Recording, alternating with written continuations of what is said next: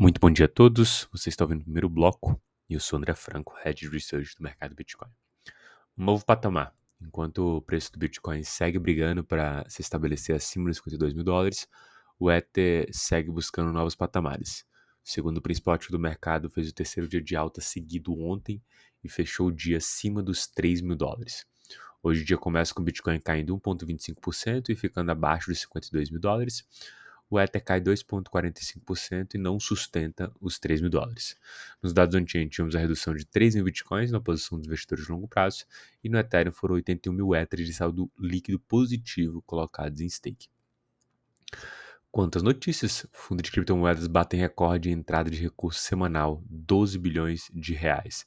De acordo com os dados da CoinShare, houve uma captação aí de 2,45 bilhões de dólares ou 12 bilhões de reais na semana passada, sendo que o fluxo foi liderado em solo americano, principalmente pelos ETFs. Segunda notícia aqui, os fundamentos de oferta do Ether parecem estar melhores do que do Bitcoin, diz o analista, é, com o Ether superando a marca dos 2.900 dólares naquele momento. O Ether é, é o segundo maior ativo do mercado, tem mostrado métricas favoráveis, enquanto o assunto do momento continua sendo o halving do Bitcoin. Mas, é, segundo o analista aqui da Ember Data, isso não é nada comparado à redução ativa no fornecimento de Ether, que já ocorre desde setembro de 2022.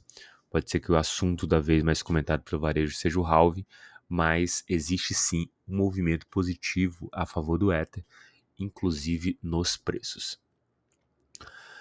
Quanto à última notícia, né, os criptoativos não são inimigos do mercado, foi o que disse o presidente da CVM. O presidente da CVM entende que cripto não é um inimigo do mercado de capitais e que ele vai buscar e entender, normatizar, fiscalizar, supervisionar e disciplinar os agentes de mercados nessa esfera.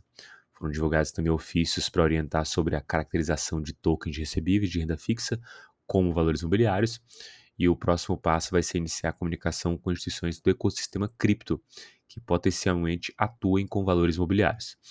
O movimento no Brasil ele é de fato a vanguarda do mundo em relação à regulação, o que deixa uma segurança jurídica para as empresas e, eventualmente, se não existe essa segurança, que ela possa ser buscada via os reguladores.